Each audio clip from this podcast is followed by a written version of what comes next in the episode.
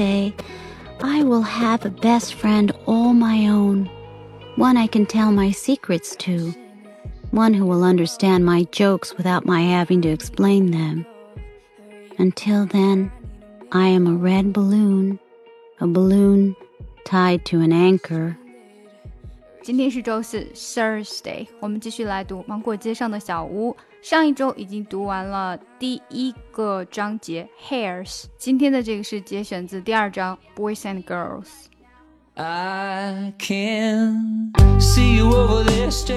更详细的讲解，请点击我的名字查看听力阅读专项提升。关注公众号 ES Post，每天接收跟读推送。Well, it's probably not my place, but I'm gonna say it anyway. Cause you look like you hadn't felt the fire, had a little fun, hadn't had a smile.